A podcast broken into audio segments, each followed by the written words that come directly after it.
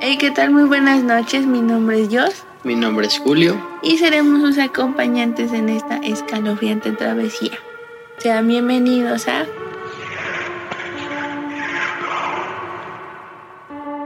Y en el episodio del día de hoy vamos a hablar sobre experiencias con la Ouija. Todos hemos tenido miedo de jugar con la Ouija o tan siquiera pensar el jugar con ella o el tenerla.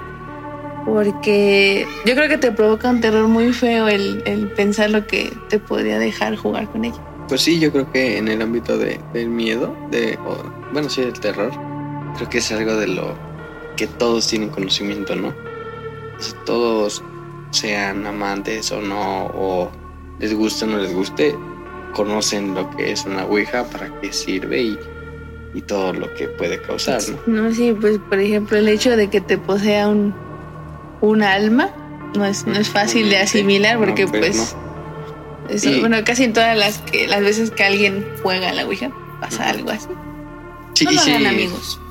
en- ¿tú, alguna vez has, has visto una Ouija o has jugado con Yo pensé que ha jugado con ella. Este, no, yo nunca. O sea, sí lo he pensado, sí, pero no, no lo he hecho porque yo creo que por dos razones me da miedo. Y la segunda, no tengo amigos que, cosa que digan, sí, vamos. Porque No, si, pues, si fuera no así, sí lo haría. fácil, ¿no? Pero pues es que sí no es fácil. Y menos, o sea, sola menos. O sea, no.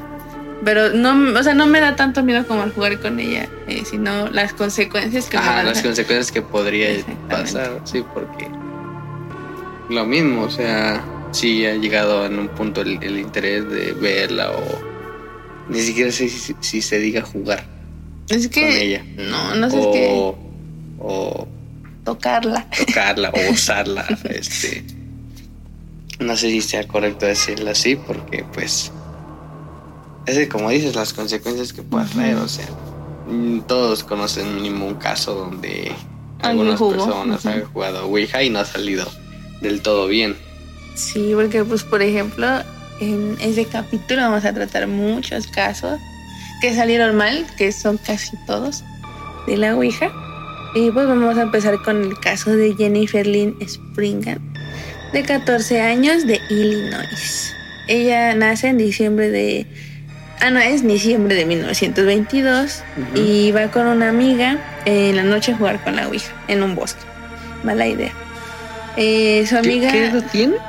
tiene 14. no, pues no, pues tiene, sí, como, creo que tiene 13 años ahí, 14 años más o menos. Y fue a jugar a la Ouija un bosque Sí, con una o sea, ellas lo, lo planearon, o sea, desde antes, más bien creo que fue Jennifer la que lo planea y le dice a una amiga que pues sería buena idea hacerlo, ir Sería. bosque, y, pues, ¿por qué no? O sea, no, Ajá, no podían hacer otra cosa. sí, pues no sé, cualquiera iría a jugar bolos o algo así, ¿no? Pero ella dijo, vamos a jugar a la Ouija, Jugar bolos. jugar bolos y así, ¿no? Y pero bueno, este juegan, bueno, más bien sí, tratan con la Ouija, juegan con ella, este la invocan, invocan a un espíritu que estaba pues, en esa zona en la que estaban. Y pues entre tantas preguntas, a su amiga de Jennifer se le ocurre preguntar ¿a qué edad morirá Jennifer? Y pues La- la otra nada, preguntó. ajá, la amiga pregunta a qué edad moriría Jennifer. Ajá. Y el ente le responde y le dice que va a morir a los 18 años, asesinada de una forma horrible.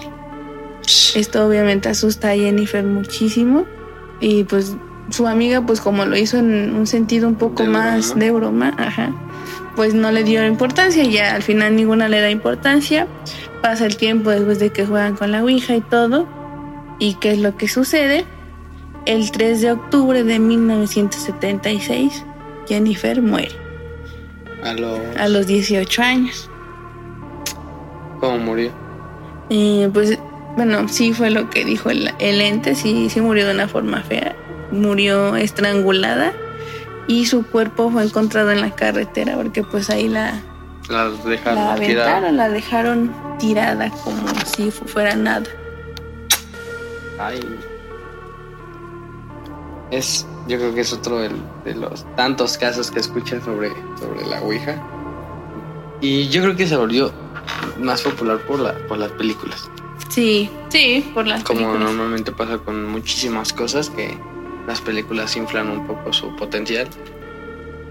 Eh, ya sea de una forma seria o de una forma mm, cómica. Porque Sí. pues ves que también hay, hay parodias de películas donde juegan a la Ouija, donde lo utilizan y sí. Pero pues en cierta parte eso también ayuda muchísimo que se haga popular la... Y la gente piensa que es fácil. Ajá, que- exacto, también, también eso, que piense que la... O sea, que es accesible estar jugando con eso como si fuera un juego X. Mm, que a nadie le consta, o la mayoría no le consta que sea verdad o no. Sí, exactamente. Entonces, mm, la mayoría de veces, como, como todas las cosas que terminan saliendo mal, es porque la, la gente las hace sin experiencia, desde la ignorancia sí, de un tema. Ujú. Solamente es como estas niñas que tre- 13, 14 años, o sea, ahí no, no piensas en, en, ah, caray, espérate. o sea, esto puede tener algo, puede pasar algo mal. No, ellas nada más pensaron, lo vimos en tal lugar, escuchamos de ella en tal lugar y vamos a hacerlo pues para, pues para ver qué pasa, ¿no? sí. Pero no lo sé, es, es un tema muy harta entrando en eso. Son cosas que se vuelven muy accesibles y que no estás al 100% este, consciente de lo que puede llegar a pasar Sí. o de lo que no puede llegar a pasar. Porque también aseguro que, que así como hay mil casos de que se supone que pasaron cosas malas, también hay muchísimos de que no Nada, pasa que nada. no. Sí, pues, como lo que hizo de Badabun. Ahí. No, pues por ahí, muchos casos en, en internet, en YouTube sobre Ah, todo, sí. que graban sus videos y así. Cierta, O sea, cierta, muy cierta. fake, pero Sí, que son muy hay ¿no? unos que sí. mm, o sea, no, no necesariamente pasa algo como que a alguien se le mete un, un ente, como que alguien se empieza a colapsar, no sé, o sea, no Ujú. pasan todos esos, pero lo que pasa son los ruidos, este, que sueltan la ouija y se ve cómo se mueve todo. Y pues sobre todo el final que tienen todos este, los que juegan, porque en la mayoría de los casos, cuando acaba realmente muy mal todos los involucrados, pues les pasa algo malo o mueren, que es de- por cierto uno de los casos en los que ahorita vamos a hablar, pero más adelante. También yo creo que, que es una de las cosas con las que se con las que se puede hacer más fácil mentir, ¿no? Sí, Porque pues literal tú, tú estás con las manos siempre en el en el triangulito. Entonces es muy fácil que tú lo muevas o a voluntad o o con cosas Ajá, y como, y como dices en, en videos de youtubers así que se ven demasiado falsos, este nunca enfocan las manos o Sí, O sea, y si las enfocan se ve muy obvio que, que las... Fue, fue lo, como lo que pasó con el juego ese de Charlie Charlie. ah, sí, un clásico, Que- un clásico. Este, pues sí quería poner dos, dos plumas. Y, y se y movía la así, mayoría de sí. veces soplaban No, para que y, se moviera. Y pues sobre todo, eh, bueno, por ejemplo, yo cuando yo sí lo jugué, ese sí lo jugué yo. Ah, yo, yo también sí, lo jugué. y pues sí era como, me voy a morir mañana, sí. Pues no, miren, desgraciadamente aquí ando al tiro, ¿no? Pero, pero pues son cosas que pasan por, eh, por lógica, porque pues los lápices no están bien equilibrados y pues obviamente se van a mover. Pero pues obviamente pues, es como de al azar de sí y no. Yo lo no. hice... No, sí, lo hice varias veces ese. Pero algunas series y otras no, la mayoría no. Mm, Pues, por ejemplo, a mí una, una vez que sí me dio miedo un juego así fue el de. Es que era uno de que juntabas dos lápices así.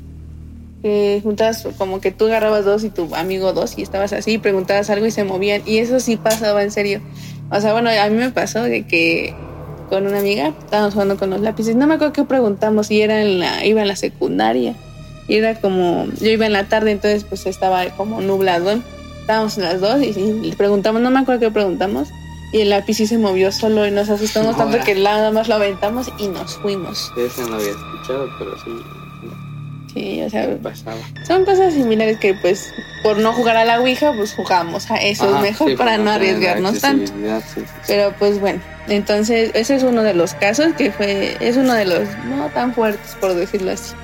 No tan Este, pues es que, no, pero pues puede que se haya sido pues por mucha casualidad, no lo sabemos. Pero pues sí te causa miedo, ¿no? Porque pues ahí te das cuenta de las, las consecuencias de jugar eso. Pero bueno. El segundo caso es, de, es en España, que es el caso Valencia. Eh, cinco amigos planean verse para jugar a la Ouija en una casa abandonada, ya saben, lo normal. Este, pero eh, deciden irse a la casa abandonada para no ser interrumpidos y que pues todo salga bien en la sesión. Entonces, el que organizó todo, que fue uno de los que ya había jugado antes con la Ouija, pues les da instrucciones cuando llegan a la casa. Este, no pueden levantar la mano del oráculo, o sea, el triangulito que está ahí. Eh, no pueden cruzar las piernas, no pueden traer objetos religiosos. Esas fueron como que sus tres reglas porque ya había jugado. Entonces, pues le dice eso y a todos hacen caso y así. Entonces, al inicio de la sesión, él hace una pregunta, creo que lo llama pregunta de cortesía. Para la pregunta de cortesía, este, pues que si alguien de los que estaba, de, de ellos cinco, este, si no quería que estuviera en la sesión, le pregunta al ente. Ah, ya, ya, ya. Oye, ¿no quieres que salgan algunos o así, o te caen mal? Entonces el espíritu sí contesta y responde que sí, que son estas tres personas y que no quiere que estén ahí.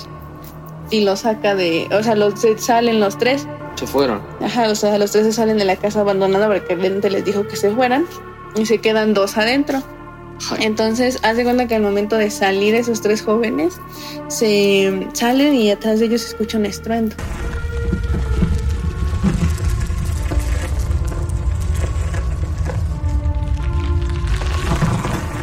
Y al voltear, eh, los tres chicos se dan cuenta que la casa se derrumbó sobre sus dos amigos que se quedaron, aplastándolos a los dos y muriendo, obviamente. ¿Cómo? Sí, Ay, no entonces sí lo sé. Entonces pues salen los tres, se escucha un estruendo, voltean y la casa se derrumbó totalmente, toda se cayó y se cayó sobre las dos personas que se quedaron dentro de la casa y los aplastó y pues desgraciadamente fallecieron. Eh, ¿Para qué lo hizo? Jamás lo vamos a saber, esa es la mayor incertidumbre. Jamás vamos a saber para qué, qué les hizo, dónde quedaron esas personas.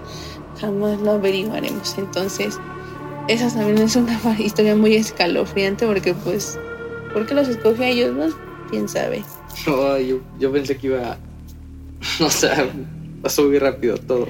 No, o sea, no, literalmente nada más dijo, estos tres se salen, se quedan ustedes y los más. Bueno, se los lleva básicamente. O sea, que fue al revés. O sea, sacó a los que. con los que no tenían problemas. Pues yo creo así. que a los que no le funcionaban.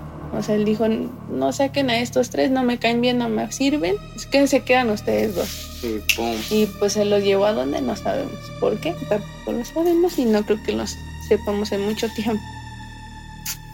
Ay, güey. Sí, Bien, lo sé. bien, bien, bien. Pero bueno, a ver, el siguiente caso es de Collins Roberts. Es un, fue un caso muy, muy popular. Eh, ¿Dónde fue? No, no, no les tengo la, no les tengo ese dato. Pero pues sale en un libro que se llama Dangerous Obsession. Eh, en este caso, el niño, porque era un niño, eh, él empieza a decirle a sus amigos, él era un niño muy amiguero y todo, pero él les dice a sus amigos que jueguen a la Ouija. Eh, ninguno acepta. Creo que nada más una vez jugaron, pero nada más. Pero después el niño se empieza a obsesionar con jugar él solito a la Ouija. Empieza a jugar él solo una, una vez, otra vez, otra vez. Y empieza a cambiar su comportamiento en la escuela. Se vuelve antisocial, se ve enfermo, se ve desesperado, no dormía. Entonces la gente empieza a notar eso, pero les empieza a preocupar ya en serio cuando él a las personas, yo, bueno, supuestamente dicen que lo dijo frente a muchas personas y los testigos dicen que el niño dijo que él había hecho un trato con el diablo. O sea, los ¿Cómo- vio, ¿Qué edad tenía? este, no tengo la edad, pero creo Pero que iba, imagínate, creo que tenía, bueno, por lo que vi en las imágenes tenía unos 10 años, yo Sí, creo. sí, no, no. Entonces él empieza a decir, hizo un trato con el diablo. Y pues nadie le cree, se preocupan y todo. Pero pues el niño termina así, este, no, ya no va a la escuela. Tiempo después el niño se suicida, sin razón aparente. Se suicida y se suicida. La, la ocasión donde se suicidó fue muy curioso porque fue en una iglesia, en un árbol en el que estaba junto a la iglesia. Ahí se suicida él, se cuelga del árbol y pues ya se quedó en eso y dejó una carta diciendo que se suicida en ese lugar porque el diablo o el ente con el que hizo el trato con la Ouija le pidió que ahí se suicidara. Pues el niño pues hizo caso y, Ay, y sí, pues sí, falleció obviamente. Y No dice por qué hizo el trato. no, con nada más dijo que lo hizo y que fue por la Ouija. Entonces, tiempo después, cuando ya hacen todo, creo que fue tres días después, se encuentra en ese lugar en donde el niño se suicida y se encuentra sacrificios. Creo que fueron tres, este, tres cabras ensangrentadas, se encuentran en el mismo punto en el que el niño se suicida. Entonces, este, pues ahí cuando se empiezan a dar cuenta como de, pues fue algo para que, como darle tributo al niño, fue un sacrificio, el niño lo- no sabemos por qué lo hizo, pero fue con una intención. Y pues el hecho de que se encuentran sacrificios ahí donde murió, pues da una idea de del qué. Es que. Es que, o sea. Sabiendo un poco la historia de la Ouija. O no de la Ouija, sino de lo que pasa. Cuando la juegas. O sea. Tú. Si supieras eso, digamos, ahorita lo sabes. Sí. Pero ahorita lo sabes por películas, por sí, por investigaciones, lo Sí, por todo lo que ha pasado. En estos momentos, ¿tú crees que jugarías a la, a la Ouija? O sea, Mm. digamos, hace, hace años. Bueno, yo creo que hace años probablemente sí. Pero ahorita, sabiendo todo esto, la verdad no. Porque pues no sabemos cuál va a ser mi destino. Porque al parecer el destino de todos los que juegan es completamente diferente, en al menos en alguna característica. Entonces, no, la verdad ahorita no creo hacerlo. Años atrás, bueno, años después probablemente sí lo haría, pero no lo sé. Y también, o sea, años atrás, en- a mis locos 15 años, eh, pero a lo mejor ahí también lo hubiera hecho, pero pues no sé, pues por algo no lo hice, entonces pues no creo hacerlo por ahora. La verdad me, me causa muchísimo, muchísimo miedo el que vaya a pasar. Es que sí, ya sabiendo el fondo que tiene, tiene ese. Digo, no sé si decirle juego. mm, Esa, No, es que... esa actividad. Sí, esa actividad, esa actividad recreativa. No, no, bueno. Pero bueno. Entonces, eh, bueno, ese fue el caso de Colin Roberts, un caso misterioso y un tanto té- tétrico. Bueno, el siguiente caso es de Estefanía Gutiérrez Lozano. Eh, ella eh, le pasa un deceso muy, triste, que es ella pierde a su novio en un accidente de motos. Eh, entonces ella con el tiempo empieza a querer, pues de alguna manera, y entiendo su, su desesperación, ¿no? Porque pues intentas, bueno, a mí me pasó, intentas de alguna manera hablar con esa persona, solucionar todo, ya saben, típico de los humanos, pues sentirte culpable, ¿no? Y lo quieres arreglar cuando ya es muy tarde. Entonces ella busca de alguna manera comunicarse con él y cuál es su, su cosa más lógica para hacer, pues jugar con la Ouija y comunicarse con Sí, su para pareja. comunicar. Ah, también, porque también eso es lo que hacen muchos, ¿no? Por querer Sí. comunicarse con alguien. Exactamente. Cuando, cuando no tienen un medio. Siento que ahí no, no habría ningún riesgo si lo haces con alguien que sabe de profesionalmente Porque tam- también es- he escuchado de veces que se quieren comunicar con alguien y resulta que algo se hace pasar por, por esa alguien. persona. Pero pues la medium dice, no, este no es tu, tu novio, este es otra persona. Y yo siento que ahí ya no hay tanto riesgo de, de hacerlo porque pues, estás con alguien profesional, pero esta muchacha decidió hacerlo con sus amigas en el aula, en una, en un aula que no se Sí, ocupaba en la escuela. la, la ignorancia. Exactamente. Entonces ella decide hacerlo ahí. Y al momento de jugar, una maestra las, las atrapa y, y, pues interrumpe la sesión y jamás cerraron la sesión con la Ouija. Y pues Ah, todos sabemos que se tiene que cerrar. Ajá, también es eso, es abrir Sí, y y cerrar. luego cerrar. Porque pues ves, por ejemplo, inclusive Charlie Charlie, ¿no? Pues decías el clásico, Charlie Charlie, podemos salir del juego y ya. Sí, bueno, así se decía. Bueno, yo tenía que decir así, porque Ah, pues yo investigaba mucho sobre eso. Entonces, tú al querer ya salirte, preguntabas si podías y ya te decían si sí o si no. Entonces, eh, Eso no lo sabía. entonces tú ya estás hechizado, No, Julio. no, no. es cierto, pero pues, o sea, es un ejemplo, ¿no? Entonces, en la Ouija tienes que hacer exactamente lo mismo, cerrar la sesión. estás hechizado. Entonces, tienes que cerrar la sesión para que precisamente entes no salgan de ese portal Ajá. que abriste. Pero pues estas morras no lo hacen, la profesora interrumpe, no se acaba la sesión. Conforme pasa el tiempo, Estefanía enferma. Eh, Estefanía enferma, como inclusive el caso de Collins, ¿no? Entonces la, niña enferma eh, se empieza a notar rara, pálida, no dormía, decía que en su casa se escuchaban cosas que una sombra de aproximadamente dos metros siempre las echaba, siempre que ella dormía apagaba las luces se veían sombras en las esquinas de su cuarto. O sea, sufrió una tortura, ajá, sufrió una tortura horrible por estas entes que, que las echaban. Entonces, en 1991 Estefanía muere. Su muerte fue por causas desconocidas. Nadie sabe por qué falleció. Ella fallece en 1991 eh, y pasa el tiempo y, también estos entes empiezan a molestar a la familia ahora. Los niños, sus hermanos empiezan a ver sombras también, empiezan a decir que escuchan ruidos, que tiran cosas y pues se, se vuelve peor cada vez al punto en el que un día, no, fue bien una noche, eh, la foto de Estefanía que tenían en su, bueno, ya, ya saben, ¿no? la familia mexicana deja su foto de su muertito. Entonces en la foto que dejaron, entre tantos de los sucesos paranormales que pasaban, uno de ellos fue que la foto de Estefanía empezó a arder en llamas. Inclusive está la imagen en internet si gustan buscarla. Eh, se ve se ve raro porque nada más pues se quema la parte de donde está su rostro y se incendió toda. ¿Por qué nadie sabe? Toda la, foto de Estefanía ardió en llamas eh, por razones desconocidas. ¿Qué quisieron dar a entender? No sabemos.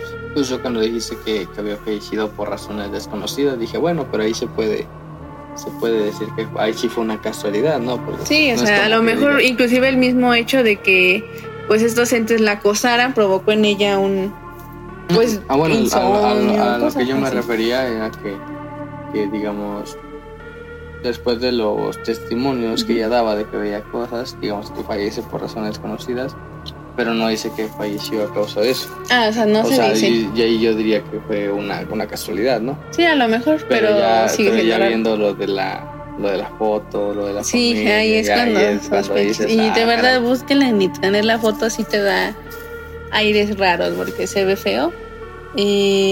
Pero pues no, no sabemos qué quisieron dar a entender con eso.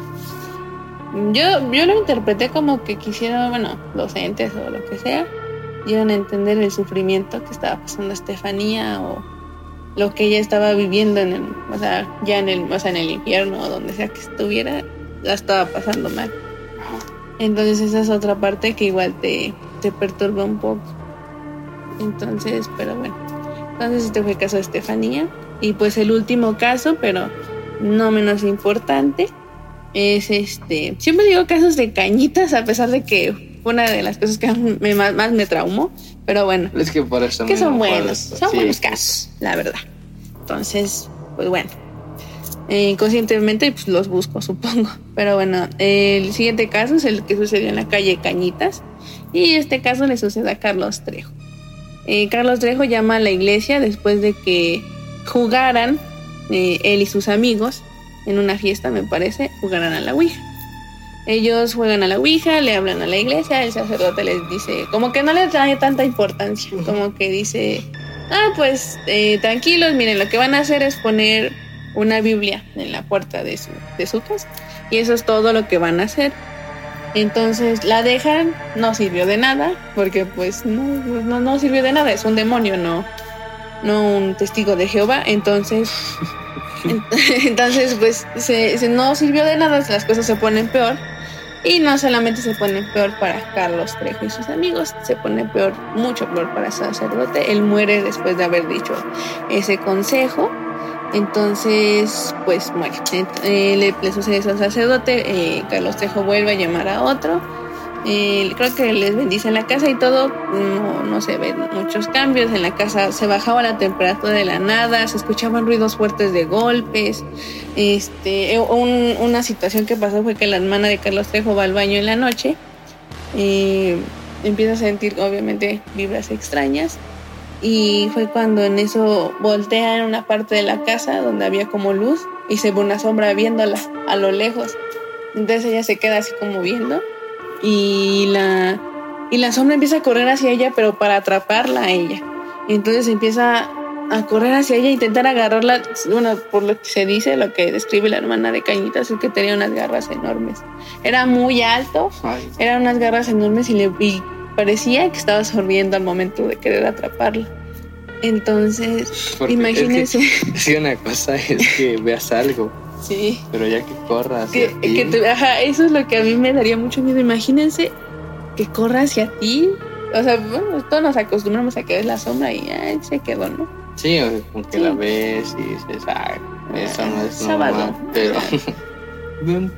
A ver, ven. O sea, ver, tú dices no, y pero, no o viene. sea, pero ya que te pues, sí. Bueno, tengo- tenemos que decirlo, o sea, Carlos Trejo, pues. Ah, no, tú tiene mala fama, Tiene- pero pues no podemos dejar de lado que es una historia que no se ha desmentido y sigue dando mucho miedo. Porque pues su hermana de Carlos Trejo me parece que sufrió inclusive algún una especie de daño psicológico por el trauma que vivió de, de estar con esos entes en esa casa. Ahorita la casa ya está abandonada. Pero pues se, se dice que las energías siguen ahí. Entonces, pues bueno, pues pasa esto de que la sombra corre hacia ella queriendo atraparla, riéndose. Entonces, eh, pues obviamente desde ahí ya este, empiezan, eh, lo bueno, todos empiezan a ir y todo de la casa, ya bendicen un buen de veces y todo, y pues no, no, no paran, no cesan estos, estos entes.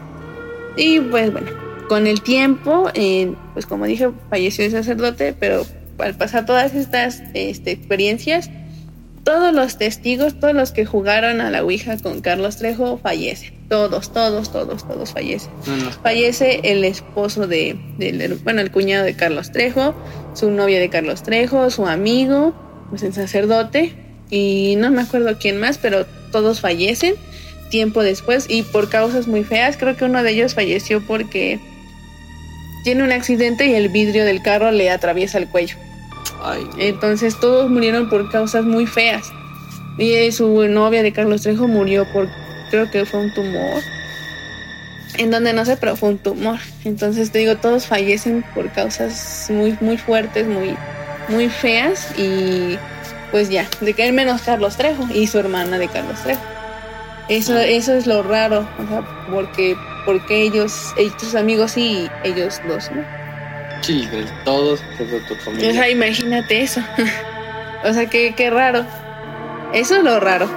Porque pues, o sea, o sea, Carlos Trejo, como acabo de decir, o sea, tiene, tiene mala fama. Sí, sí. Y, y pero son historias muy, pese a que sean ciertas o no sean ciertas, este, pues atrapan Sí. y piensas de, ay, güey, ¿qué pasaría si estuviera en esa situación? ¿Qué pasaría si hecho una esto?". sombra. ¿no? Ajá, o sea, y creo que esa, esa de la sombra es lo mínimo que pudo contar él. Sí, porque, o sea, por lo que mencionan, pasaron mucho más, mucho más cosas, pero no las quisieron contar. Ajá, o sea, hay muchas incon- incongruencias, como que fallecen todos menos tu familiar. Y tú, ajá, y imagínate. tú, y que tú eres el que literalmente ocasionó todo, Sí, porque te... Sí. Entonces, pues, eh, eh, bueno, creo que después de eso es cuando Carlos Trejo dice que pues, es su destino, ¿no? Investigar casos paranormales. Desgraciadamente no lo siguió bien, pero, este, pues, sigue siendo un aire pero, misterioso. que con mala fama o buena fama, pues, todo, todos reconocen que, que tiene un, un valor ese güey. Sí, la verdad, sí. Pues para meterse a un, o sea, diferentes lugares que supuestamente están embrujados no es fácil. Sí, aunque estén, digamos, aunque estén controlados, así. Las, las expediciones que hace, a dónde se va, a dónde se metió en su momento. Este. Aunque esté todo controlado, Mm, neta, que salga algo mal, ya en serio, en serio, en serio, podría ocasionar como lo de estos chavos que se les cayó algo encima. Sí, imagínate. Lo del otro sí. que se suicidó. Lo de la muchacha que murió por causas desconocidas y su foto arde en llamas. Sí, o no sea- sabemos, ni siquiera sabemos, o sea, no sabemos por qué les pasa eso a la gente, ¿no? Con qué ente se meten. Pero pues bueno, este fue el caso de, de Cañitas, de la calle Cañitas, y fue cuando desde entonces ya se vuelve el nombre del... Pues sí, no creo que es el nombre del programa, de la recopilación, de la película de Carlos Trejo. Este, y pues fue una inspiración muy, muy buena. Y- pero pues no tanto por las muertes, pero... Y, y también yo creo que fue utilizando el potencial de Sí. lo comercial que es la Ouija. Exactamente, exactamente. Entonces, pues bueno, este fue el caso de, de la Ouija. Son, son varios casos, son muchísimos casos, Muchísimo. porque pues mucha gente por el, por, ¿cómo sería? Por la duda, por curiosidad, pues piensan que, ¿por qué no hacerlo, no? Pues inclusive hasta creo que fue mi papá uno de los que igual jugó en la Ouija. No le pasó nada, afortunadamente. Sí, bueno, él nos contó, creo que tenía unos, ¿qué será? Unos 14 años, pero pues él nunca ha creído en eso. Yo siento que igual eso influye, porque mi Sí. papá jamás creyó en eso y hasta la fecha no cree. Bueno, hay situaciones en las que se dice él como, a ver, esto no tiene explicación, pero pues por ejemplo en cosas de brujería, cosas así, él no cree y pues dice que no le pasó nada esa vez. Mucha, muchos de sus amigos dijeron que sí, hubo, como que sombras y así, pero a mi papá jamás le pasó nada de eso. Y pues eso influye mucho, Y- Ajá, influye muchísimo la mentalidad que tienes ante eso, ¿no? como O sea, tu si- energía. si lo haces para con la mentalidad de que no va a pasar nada malo o de que quieres experimentar o algo así, no creo que pase nada mal. Ajá, pero pues con la Por ejemplo, yo sí iría con la mentalidad de que, bueno, a lo mejor muy en el fondo de mi subconsciente sí diría así de, sí me va a pasar algo malo. de que que tener unos nervios de acero. No, sí, no, no sirvo para eso. Yo, no, la verdad, yo siento que sí me pasaría algo malo por lo débil que soy en, yo creo. Mm. Pero pues bueno, entonces eh, vamos a pasar a... Entonces, ahor- ahorita seguiría la sección de escalofríos, que son las anécdotas de ustedes. Eh, por ahora no, no tenemos anécdotas de, para este episodio, porque pues No El- las, mm, prácticamente no las pedimos porque Ajá, este no las episodio no está grabando, no está grabando el día que se el día graba. viernes, ajá, es que fue, fue muy de imprevisto, lo tuvimos que grabar este, antes, entonces fue, fue de la nada, entonces no, no nos dio tiempo de publicar cosas de anécdotas. Y entonces, pues, no, no, no, mucha gente no. Bueno, más bien no, nadie, nadie nos puso nada porque pues, fue muy. Pues, pues no, no les iba a dar tiempo. Ajá, entonces, pues merece mejor. Decimos cancelarlo por ahora, pero pues intentamos incluirlo en, en las anécdotas con la Ouija. Porque pues la Ouija yo creo que se trata sobre todo de anécdotas, de historias, de eso se alimenta. Porque pues como les dije hace rato, mucha gente la vivió y es la mejor forma de hablar de ella y de entenderla. Cierto, cierto. Ah, tienes un muy buen punto. Entonces pues vamos a pasar a... Pero de igual manera los invitamos a que a envíen que sus nos cuenten anécdotas. sus anécdotas. De lo que sea, de lo que quieran. Sabemos que tienen anécdotas sin pena.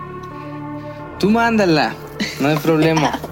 Eh, no, pero sí mándala, con confianza. O sea, bueno, ya les dijimos, no vamos a juzgar ni nada, pero pues bueno. Esperamos que el próximo episodio esté lleno de anécdotas de todos ustedes y pues subanlas o manden mensaje privado con ellas. Las vamos a leer con muchísimo gusto. Eh, bueno, bueno, pasaremos a la siguiente sección, que es la de lo último. ¿Qué es esta sección? Como ya siempre les he dicho, son noticias actuales, muy actuales, de casos paranormales que han sucedido en el mundo del Internet, en YouTube, TikTok, etc. En el anterior episodio hablamos de el caso de Abdul, un caso muy, muy Mm, sí. terrorífico, un caso de, por ejemplo, bueno, vayan a ver el otro episodio, hay una parte muy perturbadora que es cuando este personaje se, se ve al sí mismo. entrando en, en su, pues, su cuarto, entonces estuvo fuerte el caso, entonces les invito a que vayan a ver el episodio anterior si no lo han visto, está muy muy bueno, pero bueno, este episodio es el de el caso de Kutrapali.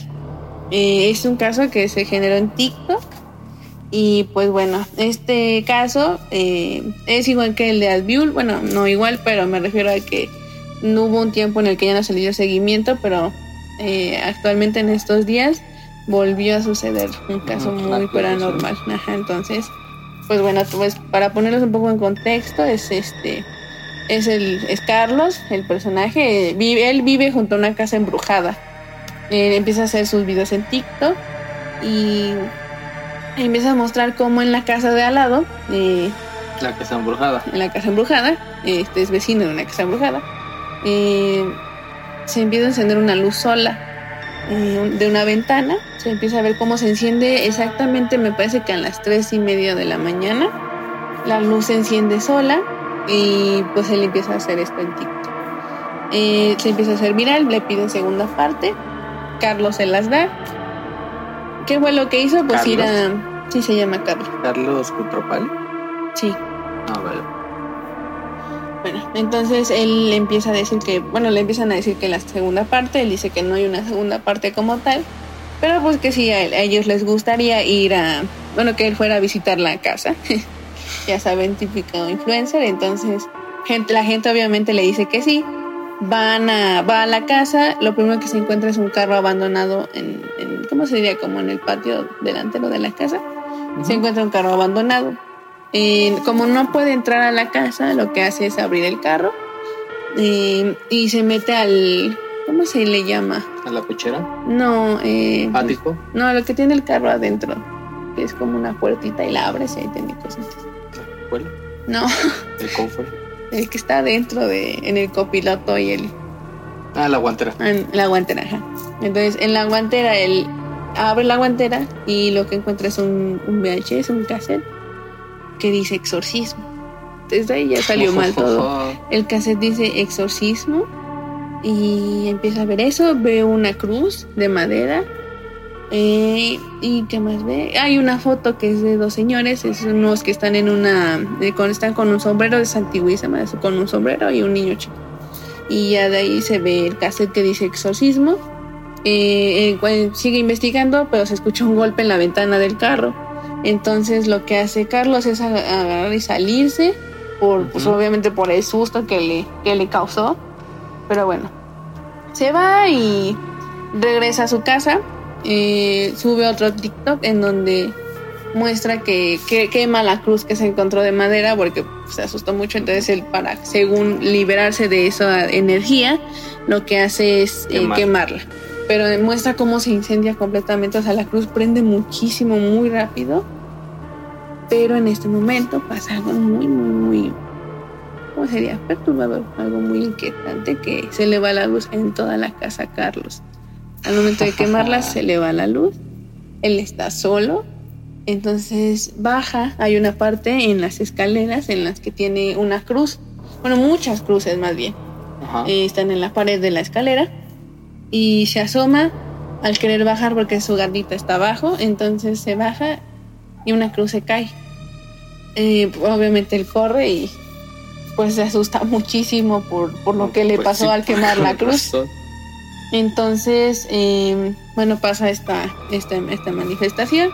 Tiempo después, él me parece que se sabe, sale de su casa, creo que no encuentra sus llaves, no recuerdo qué es lo que busca, pero está buscando algo y no puede entrar a su casa. Al momento de entrar o de asomarse a su casa, eh, cuando yo vi el video pensaba que era la casa abandonada que está al lado, no estaba en su casa. Eh, él graba con su teléfono y en el fondo se ven dos ojos brillosos, brillosos y una sombra negra, obviamente. Se ve que lo está observando, pero es que es muy, se ve mal, bueno, se ve mal, ¿no? Se ve, se ve ¿Mala calidad? no, se ve este, per- bueno, se ve per- perturbador, terrorífico, Qué triste. tétrico, porque son ojos como, como sin, sin nada, o sea, como sin alma, sin sentido, o sea, nada más lo ven, pero se nota que, se, que lo ve enojado, como de por qué hiciste eso, por qué te metiste a, a esa casa, a ese carro. Entonces lo ve como de, me las vas a pagar y obviamente él se da cuenta, se escucha un como un llanto, creo. Y pues Carlos se sale corriendo de su casa y Es- decide ¿qué no voy a entrar. ¿Qué ganas haciendo eso? O Pero sea, o sea, tienes. Para empezar, estás viviendo en una casa embrujada. sí, Lo último que quieres hacer, si, si no tienes la posibilidad de cambiarte de casa, lo último que quieres hacer es entrar a la maldita casa embrujada o tener algo que ver con ella. imagínate, ni siquiera entró a la casa, entró al, al Sí, carro. al carro. Ujú, imagínate, entonces O sea- eso le pasó por entrar al carro nada más. Digo, es una historia de TikTok. Sí, Entonces, pues, yo creo que ahí pierde un poquito su, su credibilidad, ¿no? sí, o sea, pero Pero, bueno, a ver. ajá, o sea, es TikTok. donde toda la banda, pues, Pues hace sí. de todo para... Es que tiene un nombre, ¿no? Este, ese, por ejemplo, como el caso de Carlos Name, igual este. eh, El, el caso de Carlos Naim igual se hizo famoso en TikTok, ¿no? Primero. eh, no, No, en fue YouTube Inst- es- no, en- ese fue en Instagram. Pero ah, sí, sí. en este, Instagram. creo que tuvo un. Bueno, es que el de él obviamente es falso. Pero es que tiene un. ¿El de Carlos Naim? Sí, es falso, pero tiene un, un nombre ese tipo de series. Eh, Creo que se les llama. Es como un documental, pero no, bueno, es algo así. Entonces, a lo mejor este caso es así, pero no creo porque pasan cosas muy. mm, Pues muy misteriosas. Es que pues a lo, a lo que iba es que es TikTok donde la banda pues hace todo para volverse sí, viral, viral. pero pues también tú gastarías tanto tiempo y en un carro poniendo todo de... Bueno, es no, que sí, imagínate. o sea, sí podrían hacerlo, pero después lo de los ojos, lo de estar grabando los videos. Es, es que lo que no, lo que para mí pierde mucha credibilidad es que se tomen el tiempo de estar grabando videos, de estar pidiéndose que le pidan segunda parte. Ujú. esa- eso es lo que pierde credibil- Sí, pues credibilidad lo que lo hace. Pero lo que la recupera es que sí se vea tan bien hecho. Ujú. Porque dices, así mismo, es TikTok. Aquí la banda quiere hacer de todo, pero normalmente no invierten mucho. Sí, no. Eso es lo mejor de todo. Pero bueno, sigas con el caso de Carlos. Entonces, bueno, pasa esta cosa de que se le va la luz al momento de quemar la cruz. Y se asusta mucho, se le cae su- una, una cruz que él tiene pegada en la pared. Entonces pasa el tiempo y bueno, es lo que está pasando ahorita con él. Fue su actualización, que es este el carro que, eh, que estaba fuera de su casa, ah, bueno, de la casa abandonada, lo vuelve a ir a investigar y empieza a, a creer que es como una maldición por el hecho de lo del exorcismo, por las fotos antiguas y porque hay una hoja como de una que saca de la cajuela que es como de una Biblia y dice la y dice una frase que es eh, cementerio cementerio francés eh, Joaquín 37 38 creo algo ¿Qué? así. Sí, o sea, dice eso atrás de la hoja de, de lo de la Biblia. ajá, ya, ya, ya. Entonces, este dice todo eso y pues eh, bueno, se queda en eso y en eso se escucha de, de fondo eh, una Luis, una, una Luis, una voz que dice vete, Una una Luis, una voz que dice vete en el fondo. Entonces ahí es cuando él se, se asusta porque él no lo capta, sino lo ven sus, sus fans, sus seguidores, como al momento de leer eso de lo del cementerio como Ta- una También eso es yo creo que eso es mucho cliché, ¿no? Que, que cuando, cuando graban ese tipo de videos, este, jamás en su vida la, la persona que los hace Ajá. se lo, o sea, ve las cosas. Siempre tienen que decirle, este, que están viendo algo, Que comentan, entonces- sí. Sí, es muy, es muy, muy, muy cliché eso, Sí. pero, que, que en el video lo escuchas clarísimo. O sea, no hay es- ninguna. aquí lo que sucede es otra cosa aparte del audio, porque él te digo, él vive solo, entonces no hay manera, por decirlo así, de que se escuchara que alguien dijera eso. Pero bueno, entonces, eh, bueno, pasa otro, otro día y, a las, y justo siempre a las 3.33 am se escuchan sucesos paranormales, cruces, cruces que, que, o sea, las cruces que tiene colgadas se mueven, eh, sombras en las grabaciones que sube a TikTok. eh, entonces, bueno, eh, sube un, una, un video que se volvió también viral, que es después de que se escuchan ruidos, y, y graba, ¿no? ¿Y qué es lo que se escucha? Eh, bueno, en la descripción, primero hay que agregar lo que dice en la descripción del TikTok, que es. Vi la sombra, medía más de dos metros. Eso decía la descripción del TikTok. Entonces, bueno, en el video, ¿qué es lo que se ve? Es que regresa, regresa de, bueno, de lo de su investigación y todo eso, se vuelve a pasar lo de que se va la luz, pero ahora dice que es porque es el transformador, porque está lloviendo. Baja y en la esquina de, de su sala se ve una, una sombra negra enorme, enorme, enorme. Literalmente llega al techo esa sombra viéndolo. Es como si lo estuviera esperando, lo ve ahí. Entonces él No. pues empieza a asustar muchísimo. Entonces él como por desesperación eh, regresa al, al coche con un amigo, sigue investigando y se lleva las pistas, que es lo de la, lo de la hoja que les dije eh, se las lleva.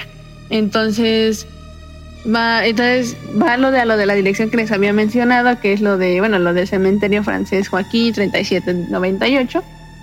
Y va a, esa, a ese lugar, va a ese panteón. Y al llegar, eh, porque de hecho en, en otra hoja igual de, de la misma Biblia se ve un nombre que es Apolinar. Apolinar. Ajá. Entonces él va y le dicen que es el nombre de alguien y no sé qué.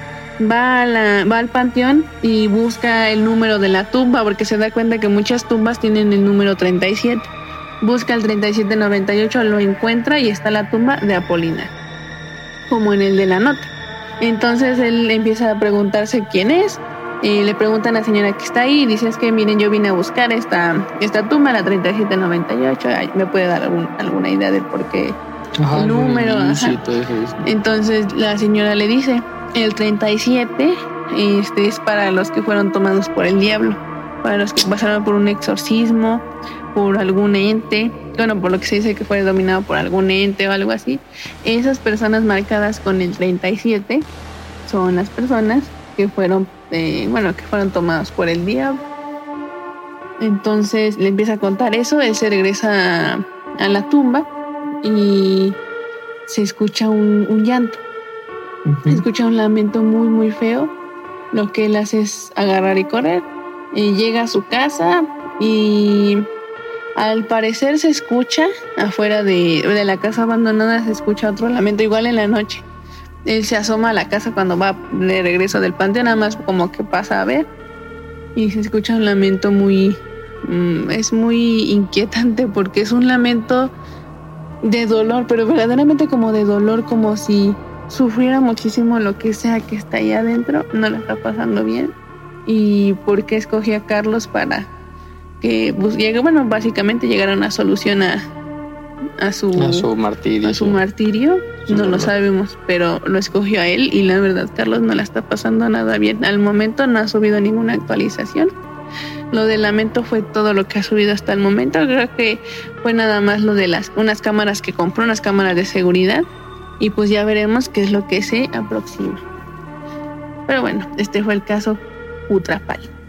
Un caso muy bueno y de todos modos igual si quieren más información eh, pueden buscarla en YouTube y ahí van a encontrar muchísimos datos sobre el caso. Pero bueno, pasaremos a la última sección de esta noche, que es lo no tan último. Y pues vamos a hablar sobre un caso antiguísimo, que es el caso de un caso de la mano peluda, que, se, que solamente fue plasmado en su libro. Eh, bueno, este caso es el. Eh, no recuerdo bien el nombre del así de que le sucedió, creo que me parece que es Iván. Este es el caso de un niño, digo de un niño, de un señor que va a buscar a Juan Ramón Sáenz porque le quiere contar algo que le pasó, necesita ayuda, le están pasando cosas muy feas, no sé qué. Juan Ramón le dice que sí, que está bien, que lo espera al otro día a las 6 de la mañana y pasan a su oficina. El hombre, por su desesperación, llega muy temprano, llega creo que media hora antes, se encuentra a Juan Ramón y se van juntos y entran a la oficina. Y ahí es cuando empieza a contar su anécdota. Él cuenta que fueron, eran una familia, su papá se va a Estados Unidos, se va ahí como casi siempre pasa, encuentra una familia allá, se hace de una esposa y los abandona, dejándolos oh. solos a su mamá con sus cinco hijos, una mamá soltera con cinco hijos y sin trabajo. Ella encuentra un trabajo, este, creo que era de, creo que no me acuerdo si era de coser o planchar algo así, y mandaba a sus hijos obviamente a hacerle las, cosas y así, y entre todos salían adelante. Tiempo después, desgraciadamente, a la mamá le da cáncer de estómago y pues, y pues fallece, desgraciadamente. Ella le dice antes de morir que siempre tienen que prometer estar juntos los cinco y que su hermano, este, su hermano Ay, no me acuerdo bien. Creo que es Nicolás. Eh, su hermano Nicolás los va a venir por ellos y se los va a llevar. Fallece, llega Nicolás y Iván menciona que desde un inicio eh, Nicolás le daba una vibra extraña. Llegaron todos vestidos de negro, pero sus trajes eran como de terciopelo. Y agarra se los lleva. Le dice que van a ir a Estados Unidos porque Nicolás y su esposa viven en Estados Unidos. Me parece que viven en San Diego. Eh, van a Estados Unidos, pero a los niños se los llevan de una manera no tan buena, que es eh, llevándolos en un camión de redilas. Llegan a la frontera, pasan, pasan por ellos y se los llevan ya a Estados Unidos. Pasaron ilegalmente. Pasa el tiempo, viven en la casa, se acomodan y todo. Los traían de sirvientes. Los traían de esclavos, ve a hacer esto, cocina esto, limpia esto todo el tiempo fue una completa tortura para ellos, pero pues seguían manteniéndose juntos. Pasa el tiempo y se empieza a poner las cosas un tanto turbias, porque ya no solamente les, les pidieron ayuda para el aseo de la casa, porque de hecho los sábados, no, los, sí, los sábados, los viernes, no, los viernes en la noche no podían asomarse en, en el, en, la, en el cuarto principal de la casa. ¿Cómo que no podían asomar? no, podían, salir? no podían salir hasta que ¿O estaban presos? hasta el otro día, el sábado. Nunca le dijeron por qué, hasta que llega el día en el que le dicen, ¿saben qué? Nos van a ayudar. Porque y esto sucede porque los dos niños grandes eh, Ajá. le dicen a, bueno, se asoman, se les ocurre asomarse y vieron algo muy, muy feo. Ven sacrificios con un conjunto de gente que iba a esa fiesta, porque era una fiesta, y ven como su tía eh, toma sangre de un animal, se empieza a, como a mover raro, y ellos lo describen que salta al techo. Bueno, Iván lo describe que salta al techo a su tía, Ajá. este, y se vuelven sus ojos negros y empieza a flotar, empieza a volar, saca unas alas y ven todo eso. Al momento que están ahí, eh, su tía los, los voltea a ver justo en ese instante. Entonces no tardaron ni cinco minutos cuando ya subió la tía con otro señor y le pregunta quién fue. Ellas van, bueno, ella señala quién fue, que fueron pues, los dos niños grandes, señala y los golpean a todos por igual. Entonces la señora es cuando ya decide que lo van a ayudar porque pues ya vieron, ya no tienen nada que ocultar. Ajá. Entonces ya ellos ya empiezan a ayudarle en, la- en esa sala principal, empiezan a poner este mantas negras, mantas negras, eh, sí, eh, mesas con forma de círculo, eran de madera, empiezan a poner este jarrones y todo.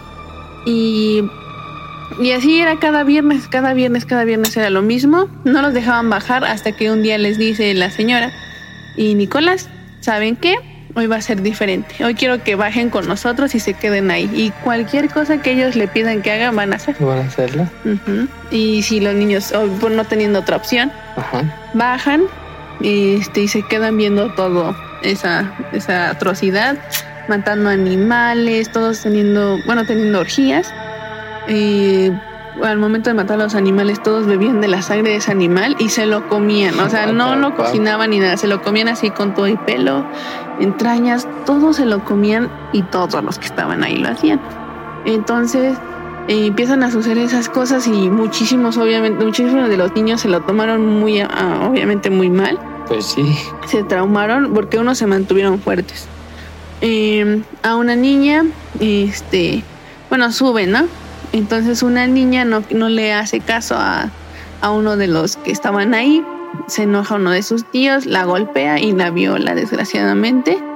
Eh, y él sale riéndose, él sale riéndose de lo que hizo, su tío Nicolás lo hizo. Eh, sale riéndose, los hermanos se juntan y se mantienen unidos. Era lo único que les quedaba, así que pues Sí. bueno. ¿Qué podían hacer? Entonces, conforme pasa el tiempo, todo se vuelve peor. Uno de los hermanos decide unírseles. eh, por lo, yo creo que sí. sí, por, yo creo que por lo mismo de ver que no hay otra salida se les une y pues sus tíos empiezan, lo empiezan a tratar como con favoritismo y pues lo empiezan a tratar este diferente, lo apoyaban, lo dejaban salir, se iba con ellos, este, y el niño parecía disfrutar que, que estaba en esos, en esos sacrificios y todo lo que se hacía. Eh, tiempo después, eh, una de las hermanas, bueno, así muchos de ellos no, ya no hacían caso, por lo que sus tíos optaban por, por maltratarlos. Eh, una de sus hermanas se, se enferma porque la, no, recuerdo qué le hacen comer. Entonces agarran, la golpean feo eh, y la encierran en la alacena. Ajá. La encierran en la alacena y no la dejaron salir por días. La niña termina muriendo dentro de la alacena. Tardaron, a pesar de todos los días que la dejaron ahí, eh, viva, muerta la dejaron más días ahí, no les interesó, hasta que ya al final dijeron los tíos, ¿saben qué? Este, sáquenla de ahí y limpien el lugar, no quiero que quede olor a nada. La sacan de ahí y la entierran, ¿no? entre todos los hermanos. Ay, güey. Sí. Eso fue- ya está muy turbio. muy, muy, muy turbio. Entonces luego en eso, eh, uno de los hermanos, eh, bueno, le piden a uno de los hermanos, ¿sabes qué? Te vas a quedar tú, los demás no se van a quedar. El hermano tenía mucho miedo porque... ¿El que se unió a ellos? No, no, otro. ¿O otro? Otro era Ah, vale, vale. otra vez otro, uno, uno de los rebeldes que en algún Ujú. punto no les hizo caso en lo que querían. Entonces se enojan, lo encadenan a la ventana y pues se, se tuvo que quedar en la, en la sesión del viernes. ¿qué es lo que pasa? Eh, se empiezan a escuchar los gritos del hermano. Y los niños no podían bajar, desgraciadamente, no podían hacer nada. Eh, y pues bueno, se esperan hasta el otro día y cuando se asoman, eh, el niño está en medio de, la, de una mesa, pero está, está muerto. Eh, su hermano, otro de los hermanos está muerto, ya nada más quedaban tres. Eh, el, el, hermano está muerto, este, y eh, bueno, Iván menciona que lo cortaron de una manera muy, como muy especial, que eran, tenía cortes en los brazos, en el cuello y en las piernas, básicamente lo mutilaron. Bueno. ¿Y qué es lo que hacen sus tíos? Eh, recoge eso, métalo en bolsas negras y entiérrenlo allá atrás en el patio. Y pues los niños no teniendo otra opción, pues ¿qué puedes hacer? Creo que tenían siete años, ella, ella no, quedaban los más chiquitos. Entonces, pues, pues ¿qué tenías? No podían hacer nada, aunque nada, quisieran. Eh, cuenta Juan Ramón Sainz que en ese momento iban rompe en llanto diciendo que no pudo hacer nada, que se sentía horrible, que se seguía sintiendo la culpa porque a lo mejor si le hubiera hecho algo su hermano seguiría vivo. Pero pues Juan Ramón no interrumpe diciendo que aunque él quisiera, a lo mejor no pudo, no podía hacer nada porque era es un niño. Que no, era, era, era, no, o sea, hiciera lo que hicieras. Sí, o sea, pues, saldría, era, saldría era, mucho eso. Eh, ajá, o sea, no saldría nada bien, entonces pues ya. Iván se calma y continúa con la historia. Él cuenta que le entierran a su hermano junto a su hermana. Entonces, pues nada más quedaron, pues, su hermanita, no recuerdo el nombre, y él. Eran los, creo que eran los más chiquitos, ellos dos. ¿Dos o tres sobraban? Quedaban tres, pero pues como el otro, Ah, como que se pasó del lado oscuro, Sí, sí, pues cierto, él sí, se cierto. quedaba con los tíos, entonces no contaba. Nada más quedaban ellos dos. Ellos, eh, por todo lo que veían, inclusive pensaban en que ya era normal. Es normal, porque su tía seguía haciendo ese ritual de que seguía quedándose en las esquinas y flotaba y volaba y pasaba por el techo, por las paredes, como si nada. Y entonces ya lo empiezan a tomar normal y es cuando no saben qué hacer y este, inclusive pensaron en volverse como su hermano, pasarse al lado de sus tíos y a lo mejor la pasarían mejor. Ujú. Pero pues ninguno cede a eso. Eh, pasa un tiempo y la hermana de, de Iván, eh, la, bueno, Iván encuentra a su hermana queriéndose suicidar por todo lo que había pasado. Y dice, perdón hermano, es que de verdad yo ya no, no soporto estar aquí. Es muy feo, yo ya no aguanto más, prefiero morirme y estar tranquila. Él le dice que no, que van a conseguir escapar. Y, y lo hacen. Bueno, no, no lo hacen, más bien planean cómo hacerlo, pero pues como todo el tiempo estaban vigilados, ya sea por el tío, por la tía o por su propio hermano, pues no Ujú. podían escapar. Entonces, pues se ya empezaron a, pues, a buscar cualquier oportunidad y es cuando sucede la oportunidad. Ellos pensaban escapar el domingo, que era cuando ellos no los, Vigilaban. los- no los vigilaban, pero pues no se pudo. No, no salieron ese día, o si salían no se tardaban mucho. Pero bueno, llega la oportunidad. Eh, Iván sale con su hermana, eh, llega la basura, y el único que podía sacar la basura era su hermano, el mayor. Bueno, el, el mayor El que que- quedaba. ajá. Entonces, él era el único que podía sacar la, la basura, pues por la confianza que le tenían los tíos. Saca la basura y eh, los niños tuvieron una idea muy inteligente que fue meter en bolsas negras eh, ropa o lo que sea, lo metían ahí para que pareciera basura. Las lo sacan los dos y, y salen a la puerta. Su hermano mayor se les queda viendo como sorprendidos y le hace que hacen aquí y ya dice Iván que él a él solamente dijo lo que le salió, lo primero que se le ocurrió, que él jamás pensó que diría, que era pues ponérsela a su hermano, ¿no? Y le dice, mejor deja de estarnos este, mirando y ve a ayudarnos con lo demás que quedó allá adentro, porque nosotros no vamos a aguantar todo. Su hermano pues se le hace raro, pero se mete. Y se mete por las demás bolsas, supuestamente, pero no. Los hermanos siguen caminando, caminando hasta que ya no escuchen los pasos del hermano mayor. Avientan las bolsas de basura y corren, corren, corren, corren por horas, por horas. Dice él que no sabe si corrieron ocho horas o diez minutos, no lo sabe.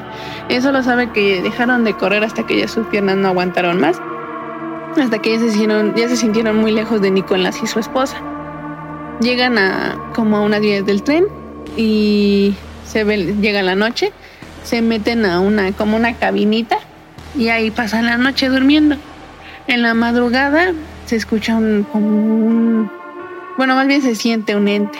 Voltean a la puerta de la cabinita y es una sombra y se les queda viendo y dice la sombra eh, van a pagar por todo lo que hicieron, son unos traicioneros, unos malagradecidos. La sombra les dijo todo eso, ellos se asustan y corren otra vez.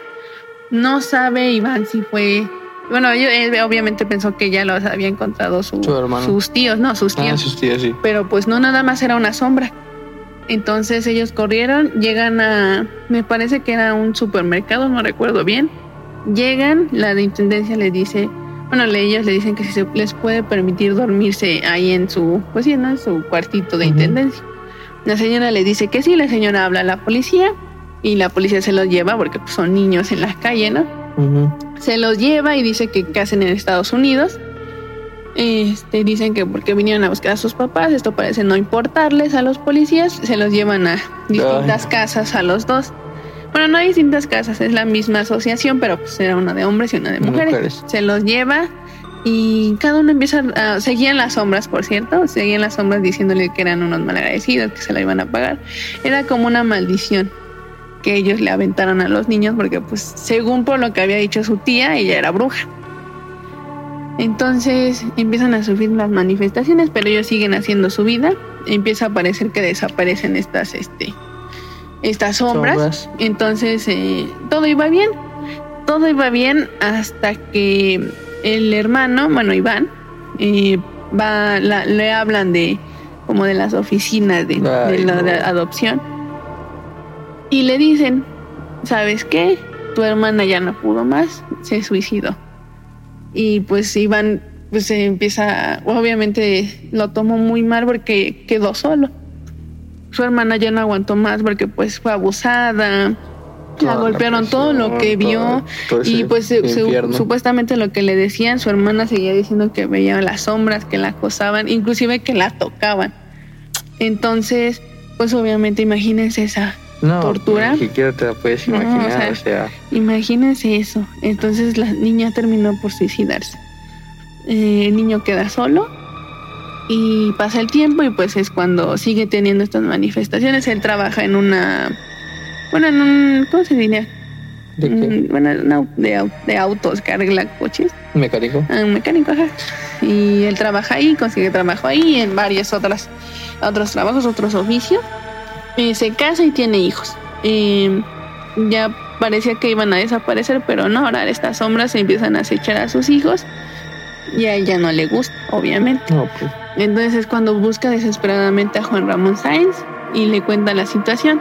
Juan Ramón le dice que lo mejor que puede hacer es ir a, un- una, con una, una iglesia, le iba a presentar gente y todo eh, Iván acepta, pero le dice, pero a Juan Ramón le tengo que contar algo más que no le he dicho. Y a Juan Ramón le pregunta qué es. Y dice, es que yo ya mandé a ellos a la cárcel, ellos ya pagaron por lo que hicieron ¿Quién? ¿Sus tíos? sus tíos. Y es cuando ya te da un alivio. ¿Qué es lo que pasó? Pues el, cuando pasa el tiempo, ve- ve en las noticias que una alguien denunció a estos dos sujetos Ajá. por lo que hacían, por los sacrificios, porque inclusive Iván menciona que cuando limpiaban el lugar al otro día, pues encontraban de todo. Ropa interior, sangre, inclusive menciona que encontraron fetos ahí. Entonces, pues alguien yo creo que sospechaba, eh, se mete a esa reunión, encuentra todo lo que hacen, los llevan a prisión. Entonces, pues dice que los atrapan y e Iván lo primero que hizo, y por cierto muy valiente, fue ir a declarar en contra de ellos, habla a la, a policía, menciona lo que le hicieron y fue un testigo fundamental para mandarlos a cadena perpetua a ambos. Menciona todo lo que le hicieron y dice que al momento de encontrarse con ellos él pensó que iba a tener miedo. Pero no, sintió lástima por ellos, sintió pena y dijo, lo voy a hacer y, y lo hizo, los denunció, bueno, dijo su, todo lo que encontró y mencionó que en el patio de su casa estaban todos los cuerpos que ellos habían matado, van al patio de la casa de estos dos tipos y encuentran todos los, los restos de las personas y de sus hermanos, de, de Iván. Eh, Vale. los llevan a la cárcel y tiempo después eh, los ambos mueren, los matan en la cárcel a los dos. Eh, la verdad para mí eso es un alivio, Para eso mí- es un mí eso alivio. es lo mínimo. Ajá, sí, la verdad, pero pues ya no están aquí, ya, ya no pueden hacer daño, ¿no? Más del que hicieron. Pero bueno, Iván dice que el hermano que quedó, lo último que supo de él fue que está en un manicomio y le diagnosticaron esquizofrenia. Ah, sí, es cierto, sobró uno, ¿verdad? Sí. Le- a él le, lo llevaron a un psiquiátrico y bueno, lo diagnosticaron con esquizofrenia. Y pues eso fue lo único que supo de él. Y pues ahí se quedó y quedó solo.